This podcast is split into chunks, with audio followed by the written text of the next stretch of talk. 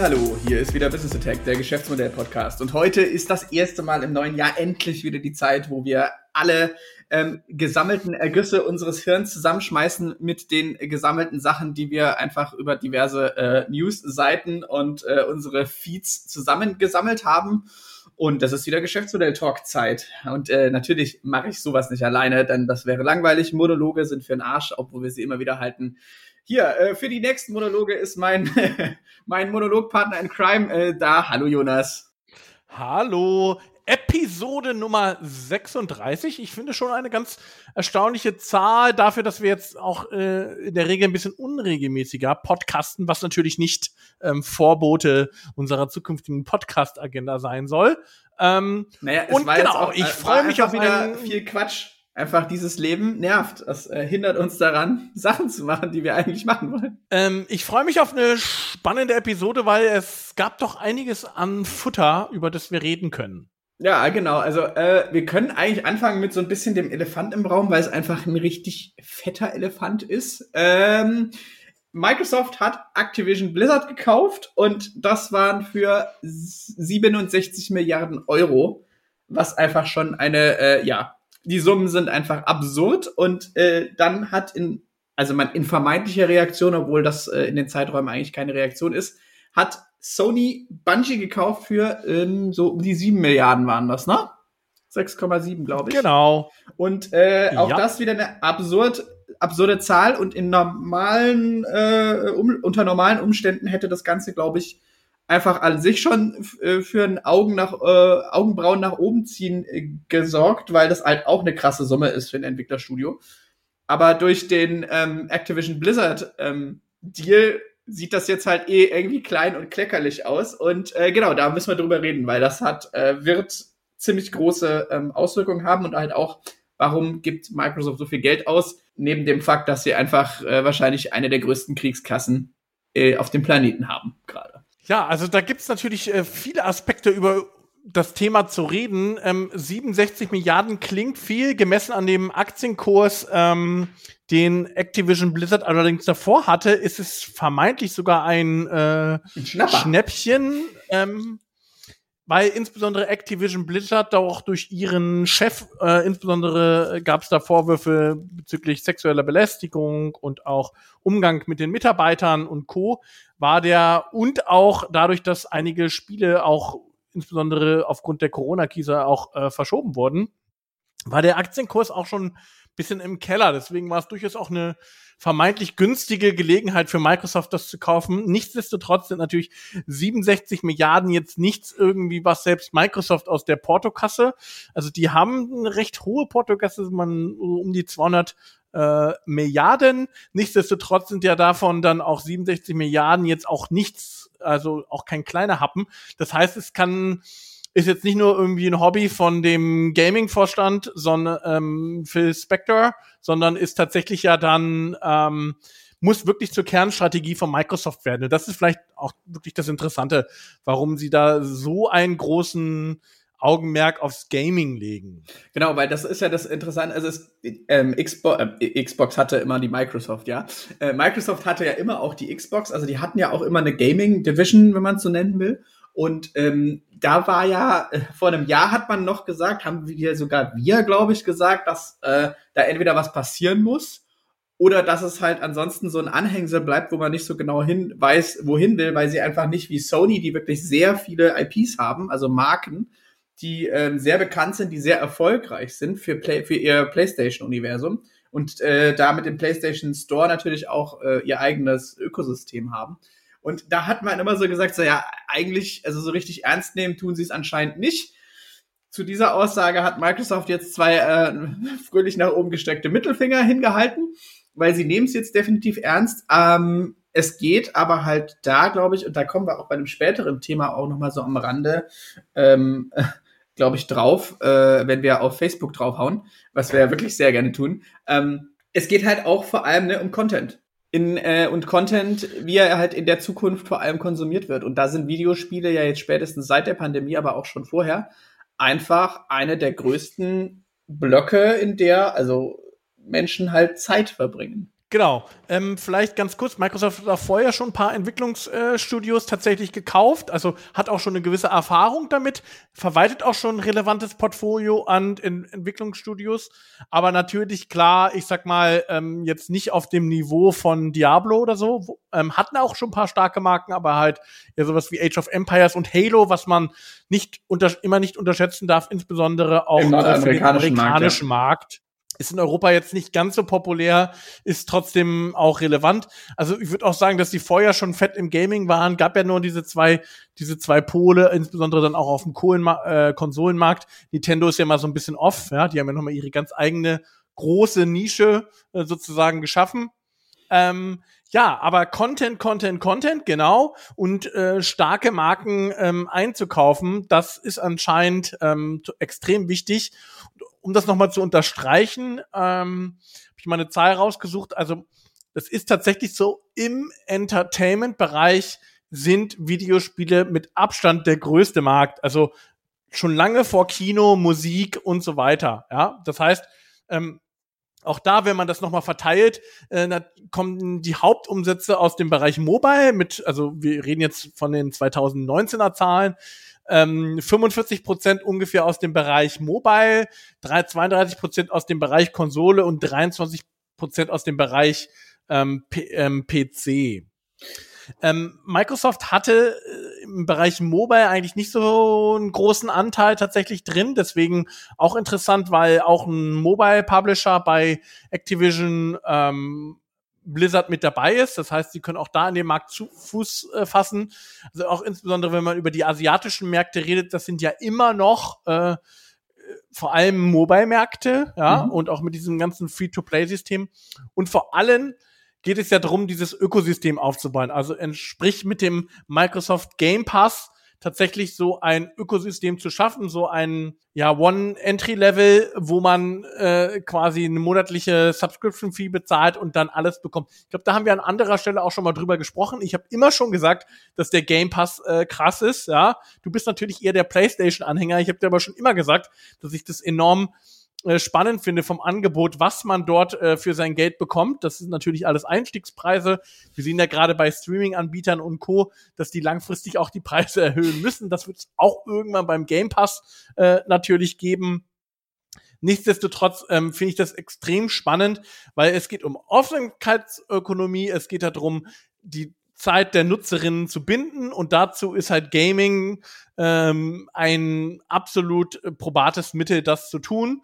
Und ähm, da ja Microsoft das, wie gesagt, im Business-Bereich schon tut, wird es jetzt ganz klar das auch noch für den Bereich ähm, für den Bereich ähm, ja, Unterhaltung Consumer tun. Ähm, sie hatten ja auch versucht, tatsächlich TikTok zu kaufen. Das wäre noch das, der nächste Schritt gewesen, jetzt auch noch in den Bereich Social Media reinzugehen. Also das würde das dann sozusagen noch komplettieren. Genau, also es ist aber trotzdem, wir sehen jetzt hier nochmal, ne, es geht vor allem darum, dass man halt Größe zeigt in dem Sinne und das Angebot immer erweitert, weil eigentlich geht's ja jetzt nicht mehr nur noch um den reinen Gaming-Markt. Also ich glaube, es ist eigentlich nur eine Frage der Zeit, bis dann auch noch irgendwie wahrscheinlich so was Netflix-artiges dazu kommt. Vielleicht aus den IPs, die sie dann haben. Dann werden auch noch Filme gezeigt, dann mhm. werden vielleicht noch äh, mhm. Merchandise dazu gemacht und so weiter. Also es geht jetzt ja drum, wie du sagst, diesen Game Pass eigentlich als Consumer Entry Point zu besetzen und den mit immer mehr äh, Sachen aufzuladen. Dann kriegst du halt vielleicht noch hier wenn du den Game Pass hast, kriegst du deinen Microsoft äh, 3, äh, dein ähm, hier Office 365, kriegst du noch 50 Prozent billiger, bist du auch in dem Ökosystem drin und ähm, wenn du den Game Pass eh schon hast und ein Startup gründen willst, dann kriegst du noch deine Azure-Vergünstigung und so weiter. Also es ist ja eigentlich geht's da jetzt ja fast eher um Bundling.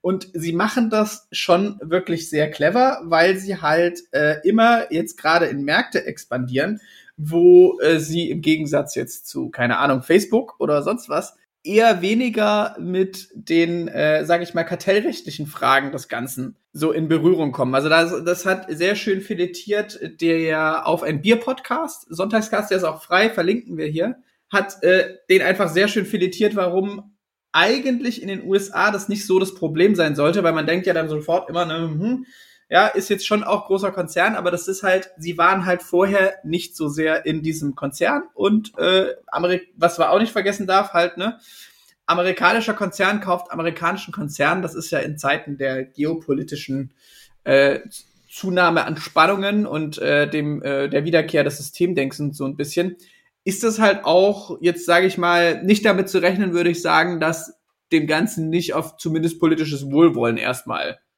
jetzt äh, konstatiert wird so.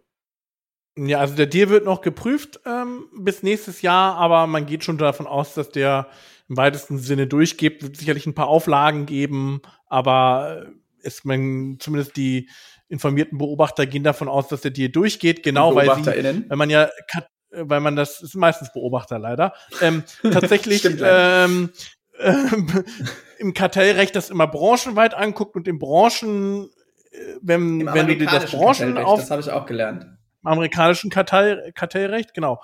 Und in der Branche selber haben sie dann nicht mehr als 50 Prozent Marktanteil. Das muss man halt dann immer sozusagen runterrechnen, wenn man immer das sozusagen, wenn man die einzelnen Branchen aufstaffelt, ähm, gibt es da durchaus noch große Konkurrenten. Gibt ja noch EA zum Beispiel als großen Publisher und noch zwei, drei andere.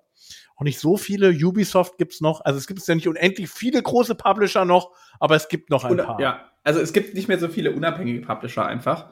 Und ähm, ich glaube halt, es wird jetzt, ja, und dann kam jetzt neulich raus, dass äh, Sony mal eben Bungie gekauft hat. Bungie ist wiederum lustigerweise der äh, Hersteller von, also Destiny ist so ihr erfolgreiches Spiel auf jeden Fall gerade. Ich weiß nicht, was sie gerade aktuell noch so da haben, aber sie sind ein wirklich gutes, erfolgreiches äh, Multiplattform-Studio. Aber die haben lustigerweise wieder das erste Halo gemacht, was ja dafür gesorgt mhm. hat, dass die Xbox so erfolgreich ist. Und äh, die sollen auch für Sony untypisch sehr, sehr, sehr viele äh, Rechte behalten in dem Ganzen. Also sie sollen komplett unabhängig sein und eine Multiplattform-Sache sein. Also die erste Reaktion auf, vor allem auf, auf Activision Blizzard war, dass ähm, jetzt ähm, Call of Duty und sowas äh, aus der aus der PlayStation sozusagen rausfliegt. Da haben sie dann aber relativ schnell gesagt, dass sie die Verträge einhalten.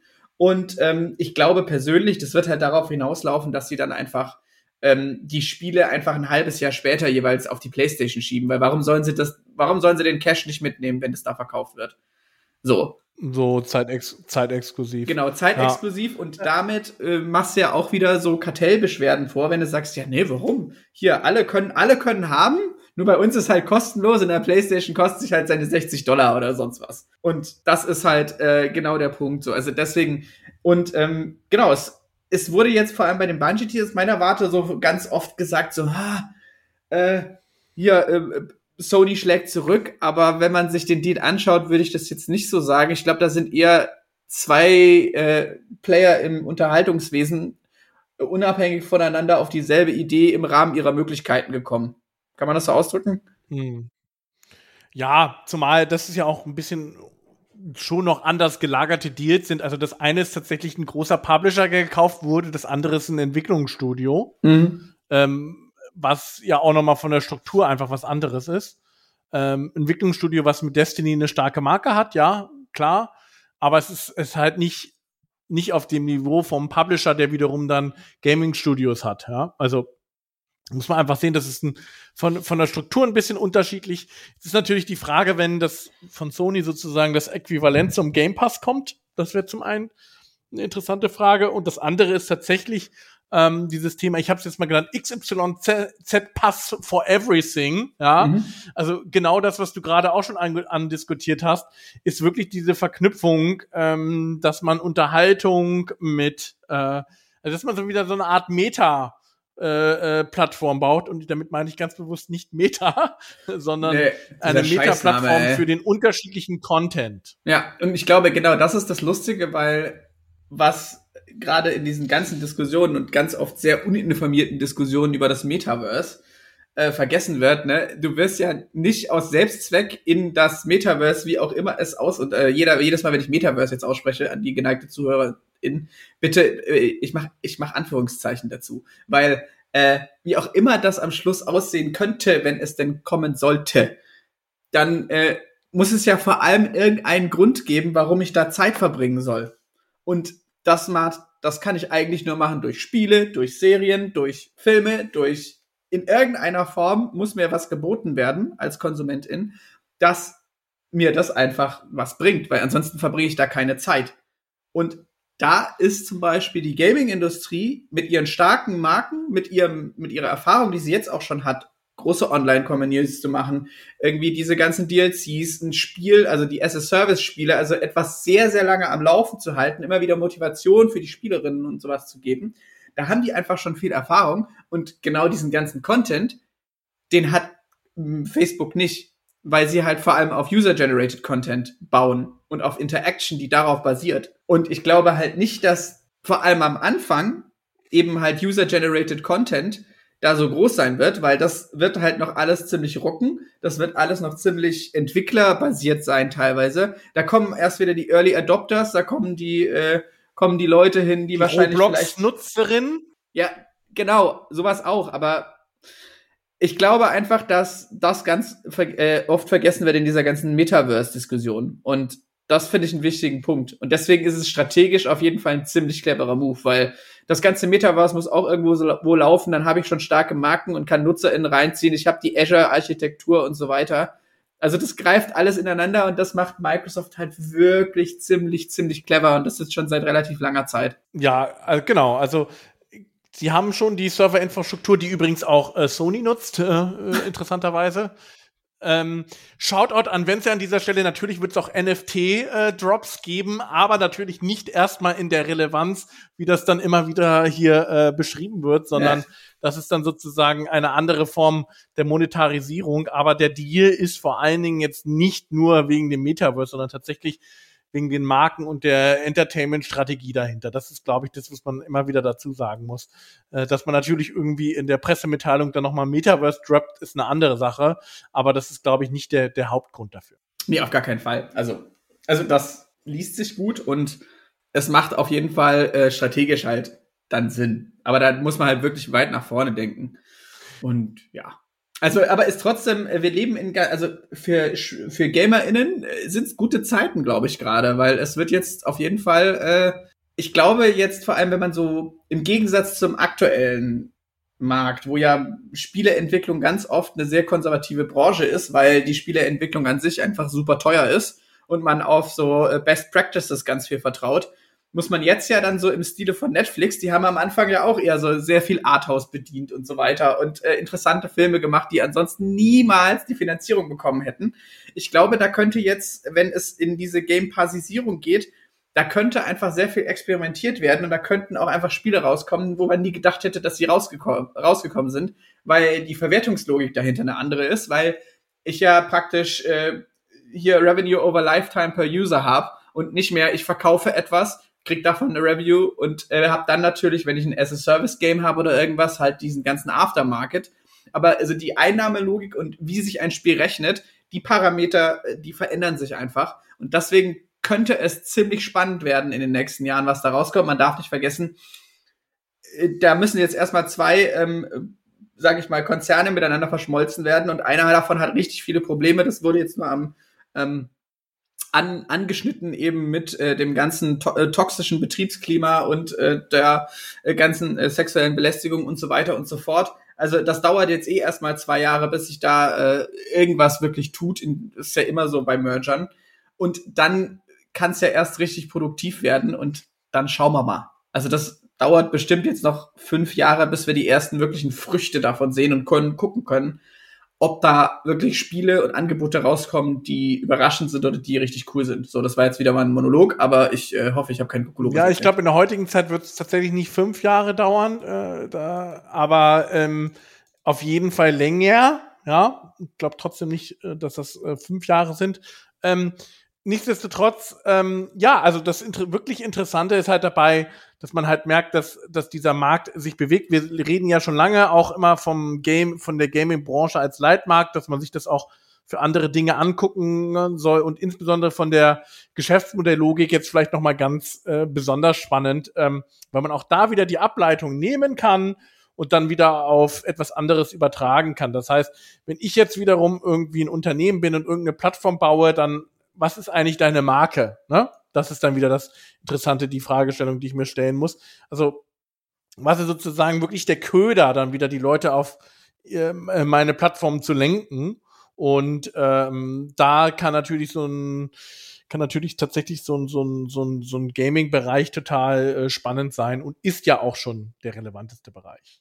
Mhm. Ja, was muss ich denn machen, wenn ich denn so ein ähm, Spiel erstellen will? Dann muss ich ja in irgendeiner Form auch in, ins Coding reingehen, ne? Genau, und, da, ja, und äh, da gute du, Entwickler. Genau, gute EntwicklerInnen und die sind ja äh, ganz einfach zu finden, wie jeder weiß, der genau äh, diese äh, Menschen mal einstellen musste, damit irgendwas rangeht. Aber äh, bald haben wir die Probleme ja nicht mehr über das. Ne? Bald ist ja äh, Utopia und wir haben alles, ähm, also die, die ProgrammiererInnen haben sich in Windeseile selbst ersetzt, indem sie praktisch, was äh, seit langer Zeit eine These für mich ist, indem sie praktisch äh, eine AI geschrieben haben oder eine, muss man eher sagen, ein Programm, was selber coden kann. Und ähm, das gibt's natürlich jetzt schon recht häufig. Es gibt verschiedene Helferlein bei verschiedenen Sachen, wo halt ganz viel von stupider, dummer Arbeit immer schon jetzt abgenommen werden kann. Aber es gab jetzt eine Entwicklung, die ist sehr interessant. Und das heißt nämlich, dass äh, äh, das erste Mal eine solche Engine oder wie auch immer man es nennt, eine AI-Programm bei einem Programmierwettbewerb mitgemacht hat, wo einfach, die gibt's recht häufig, da gibt's, gehen einfach sehr viele Leute hin, es gibt verschiedene Aufgaben, die muss man irgendwie lösen.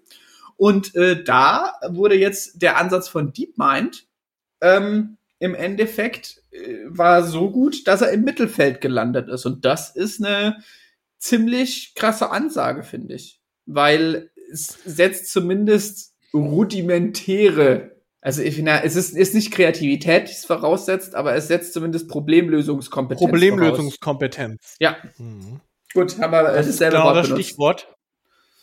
Mm, ja, das ist das spannend. Also, wenn man sich mal anguckt, wie diese Programmierwettbewerbe, wie du dann quasi gerankt wirst, du kriegst eine gewisse Anzahl an Problemen, ähm, also natürlich ähm, Entwicklungsproblemen, mit denen wirst du ko ähm, konfrontiert und je nachdem, wie schnell und wie viele und in welcher Zeit du die erlöst, äh, das ähm, führt dann zum und vielleicht auch, äh, ich weiß gar nicht, ob Kreativität bewertet wird, wahrscheinlich glaube ich nur sauberer Code oder so. Ja. Ähm, äh, und dann ja. ähm, wirst du quasi gerankt. Und wenn du da im Mittelfeld bist, das ist schon nicht schlecht, weil bisher haben das halt, gab es auch schon jede Menge Coding-AIs, aber die haben wirklich nur stupide Standardaufgaben hinbekommen, sind aber eben mit diesem, dieser Problemlösungskompetenz nicht klargekommen. Ganz spannend an dem Ansatz fand ich auch, dass die quasi so ein mehrstufiges Modell haben, das heißt, eine AI, die praktisch programmiert und eine andere AI, die halt die ganze Zeit den Code auch überprüft und guckt, wie sauber der ist und ob der, also so eine Art Korrektur. Also AI, Pro, paid, äh, Artificial Paired Programming praktisch. Genau, und das fand ich nochmal ganz spannend und da so typische, ich sag mal, Korrekturschleifen ähm, drüber fährt. Ähm, und dann, äh, was dann dazu führt, dass natürlich die Fehlerquote niedriger wird und sich dann auch immer weiter wieder verbessert. Und ja, es, also wie gesagt, ich sage ja sowieso, dass Google mit DeepMind einen ziemlich guten Kauf gemacht hat zu dem damaligen Zeitpunkt. Oh ja. Ähm, viel interessanter ist ja aber auch eher, dass die dann eher so, so, so Benchmarks immer setzen, die ja gar nicht so sehr um kommerziellen Erfolg, sondern eher so um Showcases. Deswegen ja auch die Schachcomputer und so weiter. Ähm, ja, und das ist Teil einer Entwicklung, wo man sagen kann, dass auf jeden Fall strukturierte logische Probleme zu lösen sich auch wiederum sehr gut dafür eignen, automatisiert zu werden, was auch wahrscheinlich den Beruf des Programmierers, der Programmiererin äh, verändern wird, wie du es schon gesagt hast. Und Standardleistungen wahrscheinlich dann entweder günstiger werden, wahrscheinlich werden die dann so abgefuckt wie der Webdesign-Markt.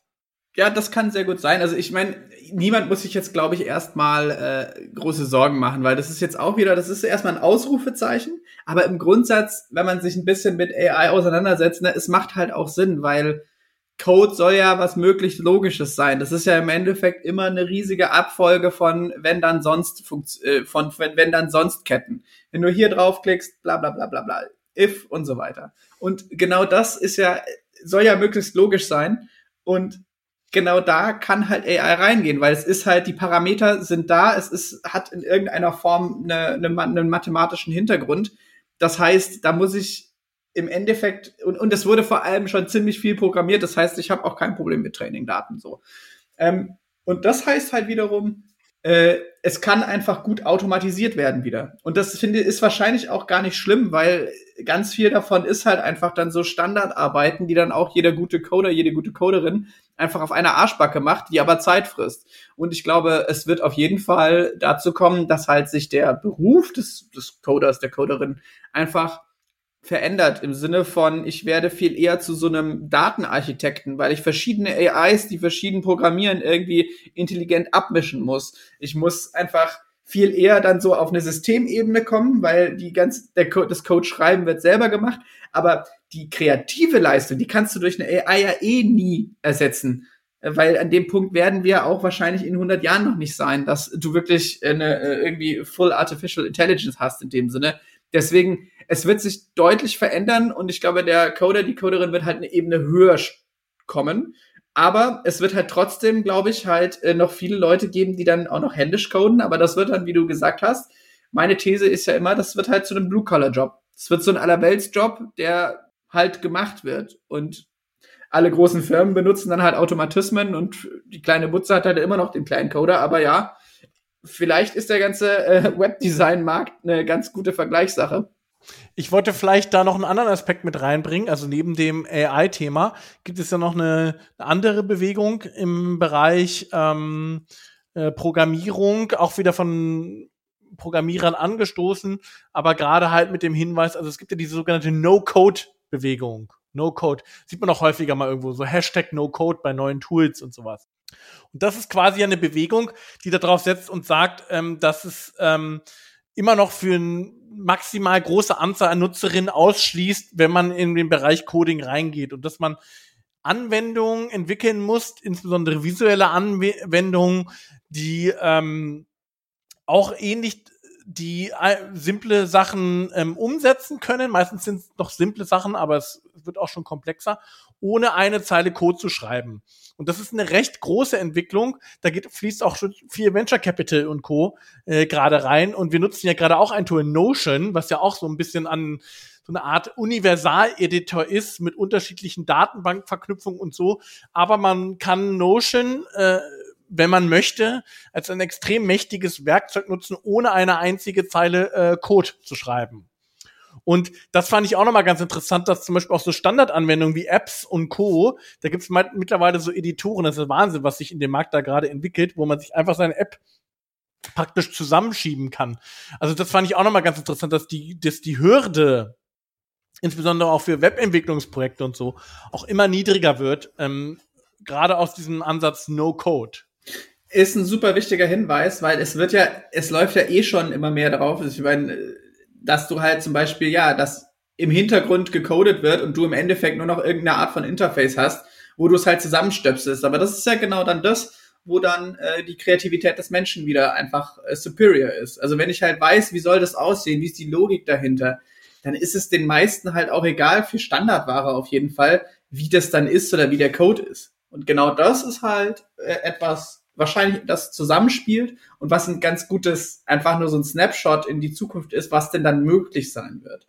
Und wahrscheinlich, so wie wir jetzt Word und PowerPoint benutzen, ich glaube, PowerPoint könnte ich mir ganz vorstellen, so eine Oberfläche wird von ganz vielen Leuten benutzt und die programmieren dann halt in Anführungszeichen, aber also die schieben halt irgendwelche Sachen Gibt zusammen. es schon. Ja, genau, aber bauen ihr Mockup, aber das halt in noch in einer Funktionstiefe, die aktuell nicht geht. Also wo du dann halt wirklich automatisch wahrscheinlich APIs und sonst was konfigurieren kannst. Und ähm, gibt's auch schon Selpia? Okay, gibt's auch schon, wunderbar. Aber also ich glaube halt, die Standardsachen werden relativ schnell damit möglich sein. Und äh, sobald du halt dann wieder äh, die, die, die Edge Cases hast, sobald du halt wieder irgendwelche Kritis hast und so weiter, da wird, das wird nicht so schnell gehen. Weil, aber. Ja, und customizen, ne? Genau, customizen. Aber wie gesagt, trotzdem, die Leute, die das gerade programmieren, sind ja die ersten, die dann überhaupt ein Systemverständnis davon haben. Und genau deswegen habe ich auch null, äh, sag ich mal, äh, Angst um meine CoderInnen-Freunde, weil das wird äh, weiterhin, die werden weiterhin gut ihre Beschäftigung nachgehen können. Nur da halt der ganze also der, der nervige no Movement kommt ja auch von Coderinnen, ne? Also mhm. Also das ist ja ist jetzt also das sind ja sehr technisch versierte Leute, die dann einfach nur praktisch ein sehr einfaches Frontend äh, da draufsetzen. Ne? Also wie gesagt, das ist schon wesentlich größer die Bewegung als du, die das wahrscheinlich gerade vorstellst. Also ich bin ja so ein kleiner Tool-Fetischist und guck mir das alles an. Also es ist schon, das ist schon riesig. Also wie gesagt, niemand muss heute eigentlich mehr in irgendeine Zeile Code schreiben, um irgendwie innerhalb von einer zwei Stunden Webshop aufzusetzen und Co. Ja, mhm. also es gibt wirklich schon ganz viele Bereiche, die schon so automatisiert sind, auch mit Plugins und Co., was man sich zusammenstöpseln kann. Man stößt immer wieder mal an seine Grenzen und es führt natürlich auch, es hat natürlich auch gewisse, wo du auch schon angesprochen hast, Security-Probleme, weil am Ende weiß natürlich keiner mehr, was er sich denn da alles irgendwie zusammenstöpselt, ja.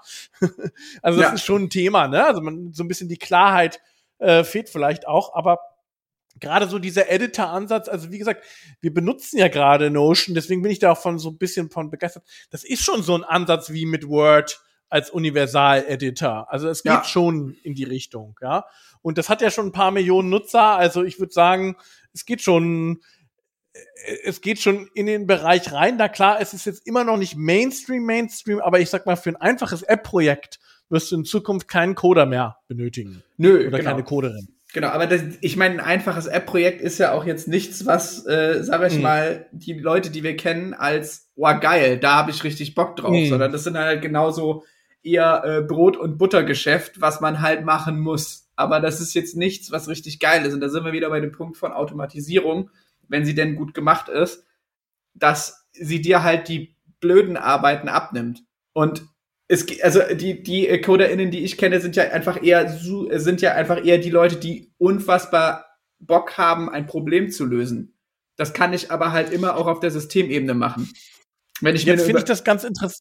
Ja. Finde ich das ganz interessant, ähm, das auch nochmal aus einer Geschäftsmodellperspektive ähm, praktisch zu, ähm, zu diskutieren. Und zwar ähm, ist es so, dass ich glaube, das wirklich Interessante ist, wenn du dir überlegst, ähm, wie kann ich mein Nutzerinnenfeld erweitern? So, jetzt gibt es ganz viele technische Anwendungen auf dieser Welt, die bisher eine hohe Kompetenz ähm, quasi vorausgesetzt haben, ja, die überhaupt benutzen zu können. So, und das war dann ein wohlgehütetes Expertenwissen. Ja? Mhm. Und genau der Ansatz, ähm, der ja auch dann diese No-Code-Bewegung macht und in Zukunft wahrscheinlich ja auch die Automatisierung ist, wie kann ich das Ganze von meinem Nutzerinnenkreis erweitern? Ja, dass ich und auch komplexere Anwendungen erweitern. Also wie kann ich die im Prinzip so stellen, so jetzt mal in Anführungszeichen runterdummen, dass auch der Otto Normal, dass auch die Otto Normal Otto, Otto Normal? Otto Oppo, ja, und Oppo, geiles Phone, ähm, auch äh, das benutzen kann. So und das ist wirklich das aus meiner Sicht das Spannende, dass man, äh, dass es äh, wahrscheinlich viele Spezialtools gibt, die in Zukunft ähm, einfacher bedienbar werden und, und, und, und dann dazu führen, dass ich äh, von einem Tag auf den anderen plötzlich einen ganz anderen Nutzeranzahl ähm, ähm, ansprechen kann. Um da vielleicht mal ein paar äh, Beispiele zu nennen. Also genau, das erste war in der Evolution der Websites dann der Umgang der Switch zu WordPress. Also wirklich ein Editor zu haben. Wir hatten mhm. von einem Moment auf den anderen von einem absoluten Spezialwissen von Webseitenprogrammierung geführt, dass Millionen von Leuten äh, ähm, sozusagen eine Website erstellen können. Und dann der nächste Schritt, Baukasten draufgesetzt mit Wix.com und so weiter. Geiler Name, ich weiß. Aber wirklich noch weiter runtergedummt ja. mit, mit Editorfunktion. Hat dazu geführt, dass du mittlerweile noch einfacher das erstellen kannst. So. Und wenn man sich das überlegt, für viele Bereiche, ja, also das heißt, wenn ich heutzutage eine E-Commerce-Idee habe, ja, ja. dann brauche ich nicht mehr äh, 500 Mitarbeiter einstellen, sondern ich kann mir einen einfachen Webshop äh, zusammenklicken, relativ schnell, und habe dann, ähm, und dann geht es eher darum, ist meine Geschäftsidee relevant, ja? Erreiche ich die Nutzer und so weiter, aber ich habe eine niedrigere technische Hürde. So. Und das geht aber auch immer nur in der Skalierung dann bis zum gewissen Grad. Also wenn ich dann ähm, praktisch dann irgendwie plötzlich eine Infrastruktur habe, die für 20 Millionen Menschen äh, dann wieder funktionieren muss, dann geht es nicht mehr so einfach. Da muss ich wirklich diesen Switch schaffen. Das ist wie von einem einfachen CRM-Tool irgendwann den Switch zu Salesforce oder so ja. zu schaffen. Ja? So ähnlich ist so ein bisschen die, die Analogie. Ähm, aber das finde ich tatsächlich spannend, ähm, auch jetzt insbesondere für sehr technikgetriebene Unternehmen. Wie schafft man es, ähm, diesen Nutzerinnenkreis schon früh zu erweitern? Weil ich glaube, gerade so viele so Spezialtechnologieunternehmen haben das noch gar nicht so auf dem Schirm, dass sie es, wenn sie es tatsächlich einfacher machen würden, zum Beispiel ähm, was äh, Celonis, Beispiel, mir eine Lieferkette zusammenzuklicken und das wirklich einfacher zu machen, dass sogar sozusagen der Manager sich seine Lieferkette zusammenklicken kann und so. Also da sind ja die ja. Ideen, ähm, äh, die, die, die der Kreativität keine Grenzen gesetzt. Also was wir auch diskutiert haben, Kreativität bleibt. Aber sich da wirklich Gedanken zu machen, also make it simple und wie mache ich es simple, das ist extrem wertvoll aus einer Geschäftsmodellperspektive. Also ich finde deine Bewerbung als UX-Designer wirklich großartig. Also am Ende. Im Endeffekt ist es ja ein Plädoyer für äh, eine gute und einfache Benutzbarkeit und da gibt's ja wiederum auch die Expertinnen für. Ähm, genau, apropos äh, Benutzbarkeit und die ist eher nicht so gut. Jetzt ist eine holprige Überleitung hier, aber äh, ich war neulich mal wieder auf der ähm, Facebook-Seite und dann ist mir wieder aufgefallen, wie absolut grottig sie einfach ist. ja, wollen wir mal wieder unserem äh, Hobby frönen, der eigentlich die gute alte Tradition in diesem Geschäftsmodell Talk Meta-Facebook-Bashing. Meta-Facebook-Bashing, weil sie haben mal wieder, also, aber sie, sie sind ja bald raus aus, bald sind sie raus aus Europa, Jonas.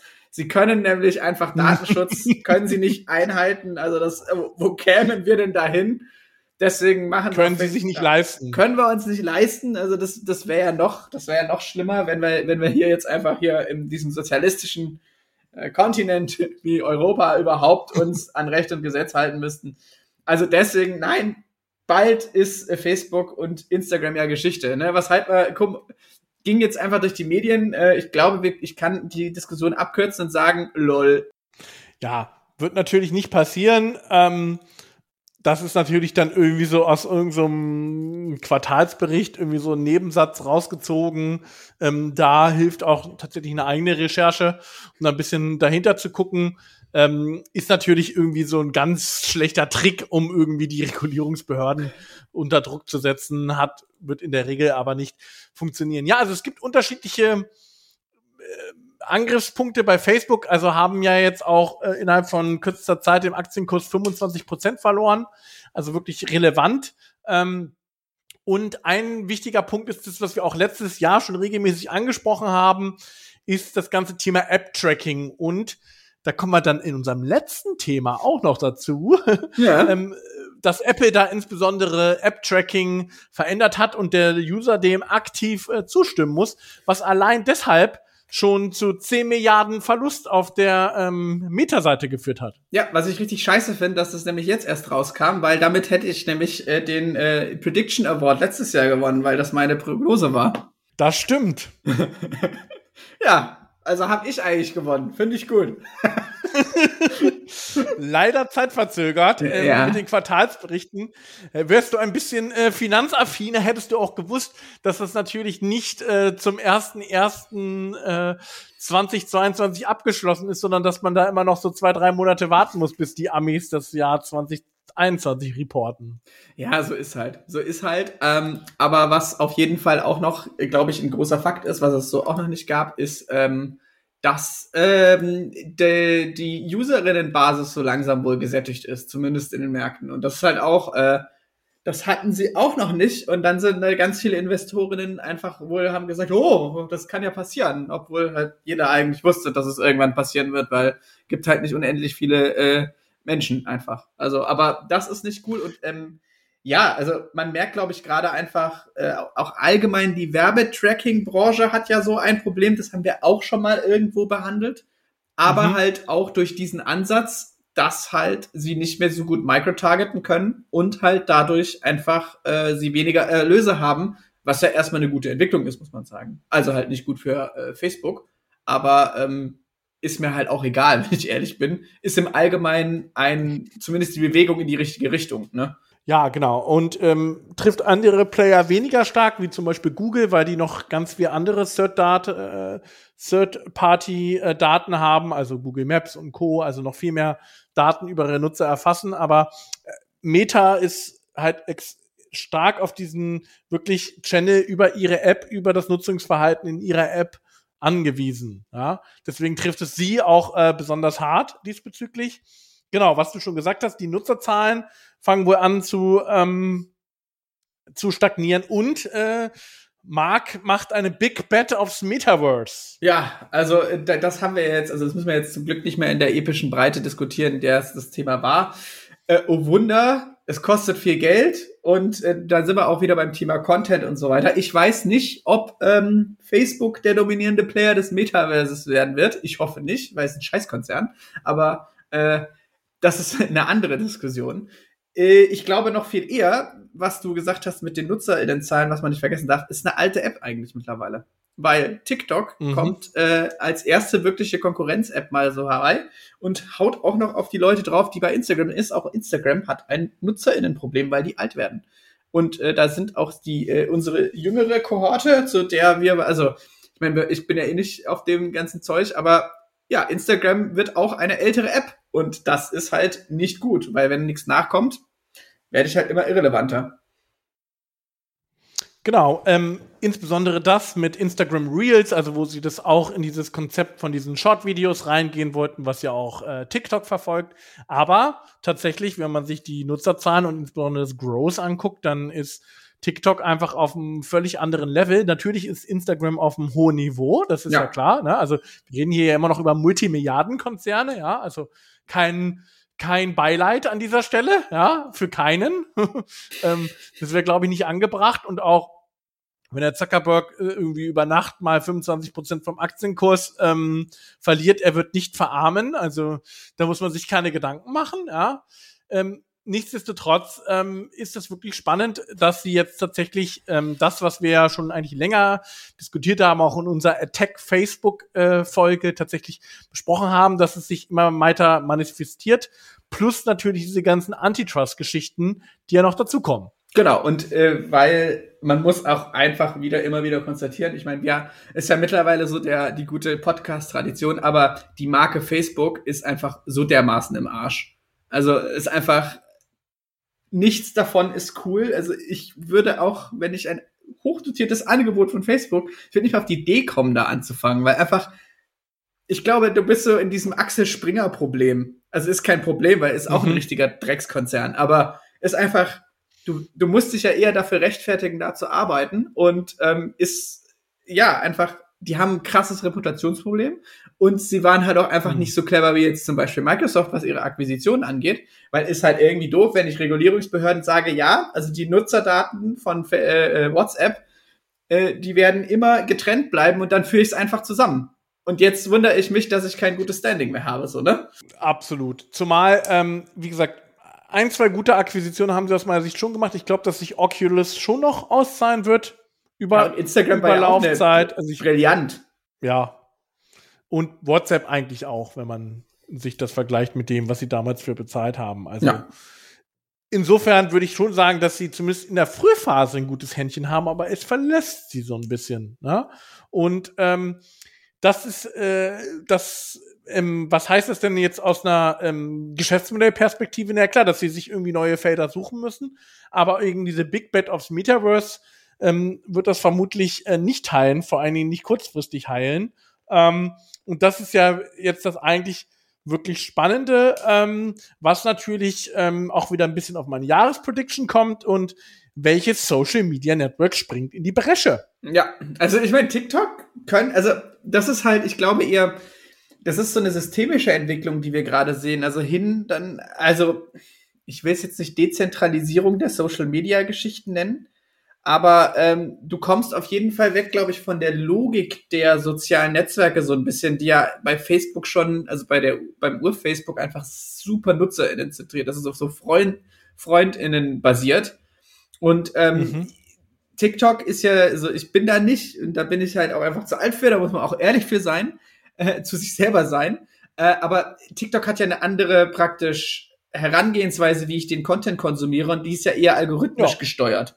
Und ich glaube, das Genau. ist nochmal der große Unterschied, den wir gerade sehen. Und ich glaube, genau deswegen werden nicht alle auf TikTok sein, weil eh alle ein unterschiedliches Erlebnis haben, weshalb wahrscheinlich einfach auch neue Apps eher nebenher bestehen können. Zum Beispiel, was man, äh, was ja völlig unter ferner Liefen läuft, gefühlt, aber echt eigentlich ziemlich performant ist und okay Performance abliefert, ist ja Snap, der ganze Snap-Konzern. Den gibt's ja auch noch.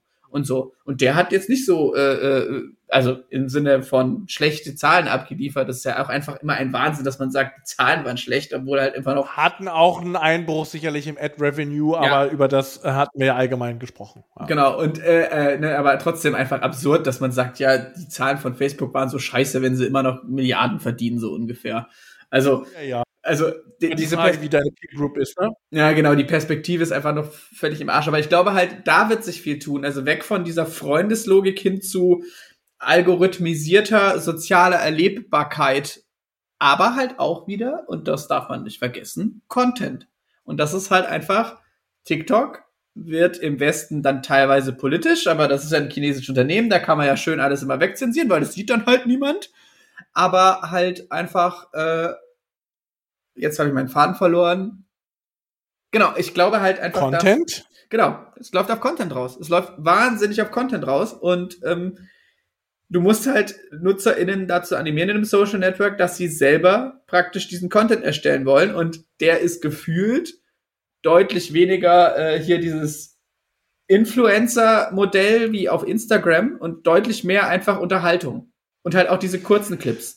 Spannende war, also da, da haben wir eigentlich, wir haben heute einen ziemlich guten Bogen, weil die Themen schon alle irgendwie miteinander zusammenhängen. Singa, ne? Also Ja. Farmbull und Co., wir erinnern uns an die Zeiten, war ja das Content-Thema. Da haben sie es ja zwischendurch auch geschafft. Also ich erinnere mich an auch ähm, Leuten aus unserem Freundeskreis, die sehr stark in diesen Farmville-Geschichten und so verankert waren, ja, die da sehr viele Stunden auch reingeballert haben, auch stark auf dieser ähm, Plattform. Auch da waren sie eigentlich sogar ja recht früh unterwegs, haben es dann aber nicht geschafft, äh, das weiter aufzubauen und werden jetzt auch von ähm, einigen chinesischen äh, Game-Entwicklern und so ziemlich abgehängt. Mhm.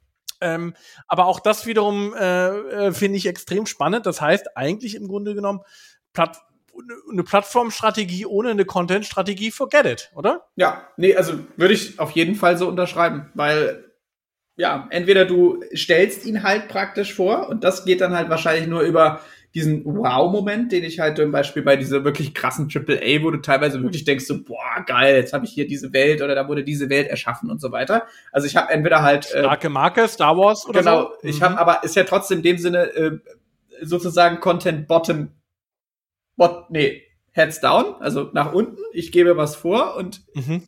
oder ich habe halt den unterschiedlichen Ansatz dann halt äh, äh, top down, äh, nee andersrum. Down top. Bottom up. Bottom up, danke, den habe ich gesucht. Äh, und das ist dann halt eher so dieser, dieser TikTok-Ansatz. Und ohne, ohne das, ohne eins der beiden oder zumindest eine Mischung aus beidem, geht es nicht. Weil es ist halt, ja, also du bist dann halt doch immer in irgendeiner Form mit Interactions, wobei halt genau diese Interactions-Matrix, glaube ich, abnimmt gerade. Die wird zunehmend irrelevanter, weil es halt viel mehr auf Timespend geht. Also wie viel Zeit habe ich irgendwo verbracht? Und das Genau. killt halt Und- in dem Sinne Facebook dann auf langfristig, wenn man es strategisch betrachtet, weil die sind halt komplett auf Interaction ausgelegt. Ja, und ich finde das ganz interessant und wie gesagt, jetzt könnte man wieder sagen, ja, jetzt reden die zwei äh, Herren wieder die ganze Zeit über Facebook und Co. und die großen Plattformen und irgendwie jede zweite Folge Big Tech. Nein, ich glaube tatsächlich Content und ähm, Plattformstrategie, das ist genauso für den B2B-Bereich mindestens auch, auch interessant. Ja. Genauso relevant. Ja. Extrem, also es ist eine andere Form von Content, es ist aber Content. Ja, auf jeden Fall. Also ich meine, es hat, ja, Werbung wird halt, ne, im Business-Kontext. Das haben wir ja selber einfach schon in unserem Ding, ne? Wenn du, sobald du wirklich Werbung machst, die nervt, dann wirst du halt nicht mehr geklickt. Wenn da halt äh, irgendwie Emotionen auslöst oder halt in irgendeiner Form Informationen, in irgendeiner Form Werbung äh, äh, Mehrwert lieferst, dann kann sowas funktionieren, aber halt nur dann. Weil klassische Werbung pff, haben eh alle einen Adblocker, ne? Gut, auf LinkedIn kann ich leider noch keine, kann ich es leider nicht raushauen. Also schön wäre es natürlich ähm, gewesen für Herrn Zuckerberg, wenn er es natürlich geschafft hätte, was er mal versucht hat, äh, mit dem Facebook ähm, Betriebssystem für Android-Phones und äh, das zu schaffen, quasi ja. der quasi Standard äh, zu werden, ähm, wenn ich mein äh, Telefon benutze und äh, ich praktisch aus dem Ökosystem gar nicht mehr ähm, entfliehen kann, weil ich den Standard gesetzt habe. Ja, das nennt man dann den sogenannten Power of Default. Und das führt uns eigentlich äh, zu unserem nächsten Thema. Genau, äh, last, last but least, muss man ja sagen, unser letztes Thema. Wir wollten einfach nochmal über The Power of Default sprechen, weil das auch ähm, eine der unterschätztesten Mechanismen ist, die ganz oft nicht vorkommen unter den Leuten, die jetzt eher so netzaffin sind und in der netzpolitischen Bubble sind, will ich das auf keinen Fall sagen, weil da ist es sehr wohl bewusst. Aber die Standardeinstellungen, die du vorgegeben kriegst, vor allem bei technischen Geräten, Smartphones, PC, äh, sogar Spielkonsole oder deinem Smart TV, welche Apps da schon vorinstalliert sind, die beeinflussen maßgeblich das NutzerInnenverhalten. Weil wenn eine Suchmaschine irgendwo schon drauf ist, warum soll ich denn eine andere nehmen? Gut, außer es ist Bing. Genau. wir hatten, ähm, und zwar wurde das Ganze, das fand ich auch sehr ähm, einprägend, hat, wurde es ein Artikel von der New York Times festgemacht, die ähm, über ein Phänomen äh, berichtet hatten, was lange Zeit in Tschechien der Fall war, wo es nämlich eine Suchmaschine gab, die hieß Sesnam. Ich hoffe, ich spreche es richtig aus. Wenn nicht, ja, korrigiert ja. mich gerne. Die über Jahre, ähm, lange wo der führende Anbieter in äh, Tschechien war, weil sie sich insbesondere auf lokalen Content konzentriert haben, halt eine höhere Relevanz hatten für tschechische User und tatsächlich auch äh, ein Eigengewächs waren. Ähm, und es auch immer und über 80 Prozent des Search-Marktes hatten, was äh, total ähm, fasziniert ist, gerade wenn man sich das mit anderen Ländern vergleicht, wo Google fast überall die größte äh, Suchmaschine ist, mhm. bis es plötzlich zu einem Wechsel kam. Ja, vor allem im Weihnachtsgeschäft. Das fand ich den witzigsten Fakt. Also es ist einfach wieder da, ist einfach, Daten sind manchmal geil. Ja, also da insbesondere spannend, weil genau, also wir erinnern uns 2012 große Ansage von Facebook Mobile First, ja. Und genau dieses Thema Mobile First hat dazu geführt, dass mit den neuen Smartphones, insbesondere Android Smartphones, ähm, aber nicht nur, nein, das stimmt nicht, auch äh, auf iPhones, ähm, Google als de facto Standard, als Standardsuchmaschine äh, eingestellt wurde, was dann natürlich dazu geführt hat, insbesondere dann, wenn ich einen Switch zur mobilen Nutzung habe, mhm. das immer dominanter wird, wie die Leute das benutzen, automatisch auch sich die Anteile im Searchmarkt verändert haben und ähm, mittlerweile Cessnam nur noch einen Marktanteil von 10% hat, former äh, 80 Prozent. Genau, und die, also da war ich ja selber noch äh, zu klein, aber ein äh, historisches Beispiel für wie wichtig es waren ja die ähm, Browser Wars von äh, Microsoft, mhm. die ja auch dadurch, und korrigiere mich, wenn ich falsch liege, aber ich meine, das war auch einer der Hauptgründe, warum sie teilweise zerschlagen wurden. Weil und sie im Endeffekt. Ja, einer der. Ja. Ja. Der große Krieg mit Netscape. Stimmt, so hieß das. Mhm. Die älteren äh, Nutzerinnen unter uns werden sich erinnern. Ähm, das war tatsächlich das große Thema, war ja auch der erste größere Case gegen ähm, Microsoft, genau dieser Streit. Und er, ähm, er ähm, setzt sich fort. Google hat auch massiv. Ähm, Willst du es noch kurz erklären?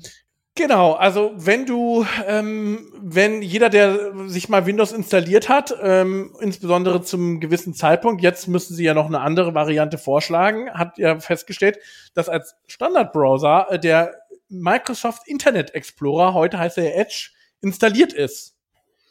Und auch da wieder the power of default das, äh, die Leute haben natürlich dann erstmal, wenn sie ins Internet gegangen sind, natürlich dann auch den Microsoft, insbesondere wo es, sag ich mal, noch nicht so einen Zugang gab, so einen einfachen Zugang äh, zu anderen äh, Programmen. Ja, also das war ja noch die vor Chrome-Zeiten, ja. Also ähm, hat es dort insbesondere geschafft, obwohl sie der deutlich langsamere und äh, nutzerunfreundlichere Browser waren, relativ schnell an Marktanteile zu kommen, weil sie ihr Vehikel Windows genutzt haben, um den Internet Explorer zu pushen.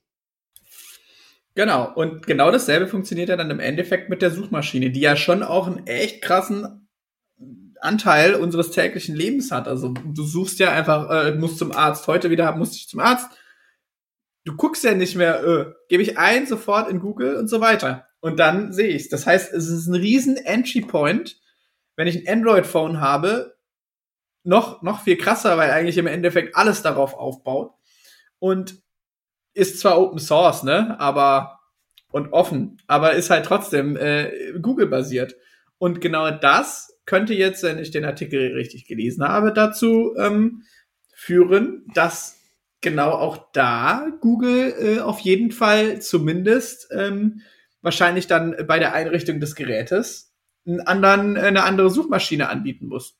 Oder verschiedene Optionen. Ja, Margarete Verstager, eine der wenigen coolen Liberalen, die es so gibt, unsere EU-Wettbewerbskommissarin. ja, das stimmt. Ähm, ist, ähm, ist tatsächlich schon am Gange, äh, tatsächlich ähm, gesetz, gesetzlich an einer ähm, arbeitet an einem Entwurf, ähm, die Anbieter dazu zu zwingen, per eben genau diese Power of Default einzuschränken und zu sagen, dass out of the box insbesondere Systemanbieter mit einer gewissen Marktdominanz mehr Optionen anbieten müssen. Microsoft wurde ja auch schon dazu gezwungen, Mhm. ja, müssen das jetzt ja auch schon anbieten, aber das noch deutlich stärker ähm, zu nutzen, dass du beispielsweise bei der Installation schon gefragt wirst, was du nutzen musst und Ja, eben genau dieses willst. immer wieder Bevorzugen des eigenen Ökosystems. Genau, und das ist einfach aus einer Geschäftsmodellebene ist einfach, da sind wir eigentlich wieder bei diesen Login-Effekten, ne?